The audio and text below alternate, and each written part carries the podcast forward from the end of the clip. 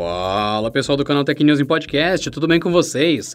Eu sou Adriano Ponte e você está ouvindo mais uma edição das nossas notícias diárias em podcast. Então, seja bem-vindo, seja bem-vindo e vamos às notícias. Dados pessoais e sensíveis de mais de 250 mil clientes da Natura foram expostos na internet a partir de uma falha em dois servidores da empresa de cosméticos. Além de registros identificáveis dos clientes, os volumes também traziam 40 mil tokens de acesso ao Wirecard, sistema de gestão financeira utilizado pela empresa e seu e-commerce. Além disso, havia ainda informações de seus usuários entre consumidores e vendedores de produtos da marca. Na soma, os dois servidores continham mais de 1.3 terabytes de dados e 192 milhões de registros sem as devidas proteções de segurança. Neles havia dados que poderiam ser usados para identificar usuários diretamente, como nomes completos, endereços, datas de nascimento, gênero, número de telefone e e-mails. Eles apareciam ao lado de informações do próprio sistema, como nomes de usuários, senhas criptografadas e cookies de acesso acesso ao site da marca, entre outros. A descoberta foi feita por um time de pesquisadores da Safety Detectives, que afirma ter tentado comunicar à Natura sobre o caso, mas não recebeu resposta. Em comunicado enviado ao Canaltech, a Natura informou que a vulnerabilidade aconteceu em um servidor de testes, que não faz parte de seus sistemas de produção.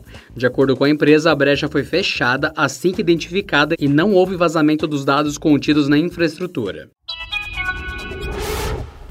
Entre as diversas novidades apresentadas pela Microsoft no primeiro dia da Build 2020, uma chamou a atenção: a integração do Fluid Framework ao Microsoft 365, a versão online da suíte de aplicativos Office. O uso dessa tecnologia permitirá que o usuário interaja em documentos dinâmicos, que podem ser compartilhados em tempo real e sem problemas de compatibilidade entre os aplicativos. Pensando de forma prática, o usuário poderá criar, por exemplo, tabelas ou gráficos e utilizá-los em diversos aplicativos sem ficar migrando de um programa programa para o outro. A Microsoft quer dar um passo além do que o Google fez com o Docs.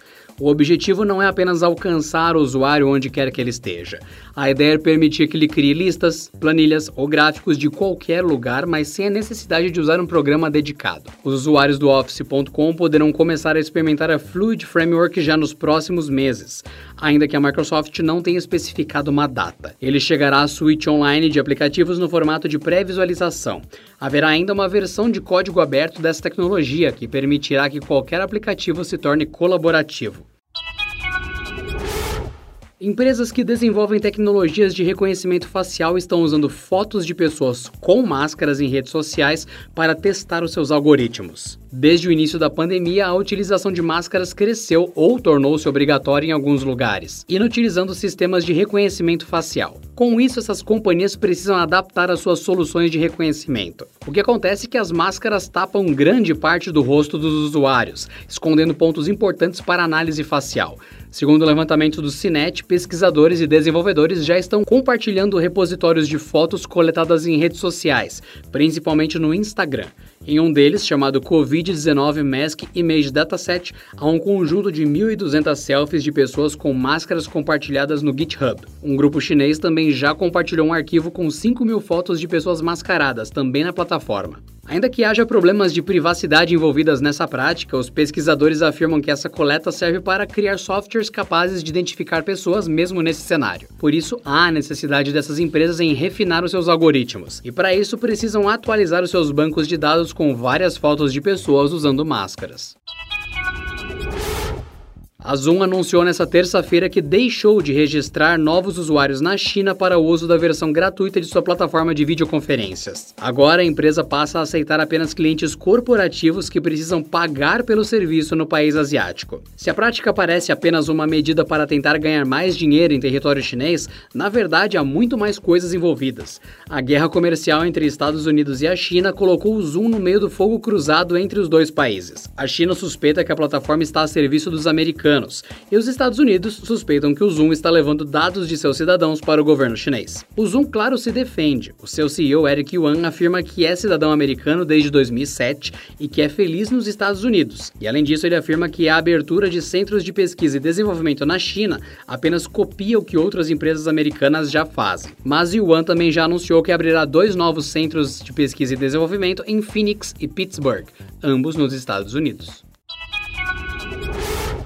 O Twitter divulgou que agora será possível incluir até quatro fotos ou vídeo direto da câmera do celular para uma postagem na rede social. A novidade permitirá ainda responder e retweetar com fotos e vídeos sem precisar abrir a galeria de fotos do aparelho. Antes, ao publicar um vídeo ou mais de uma foto, era necessário registrar tudo fora do aplicativo, sem a opção de fazer diretamente pelo app.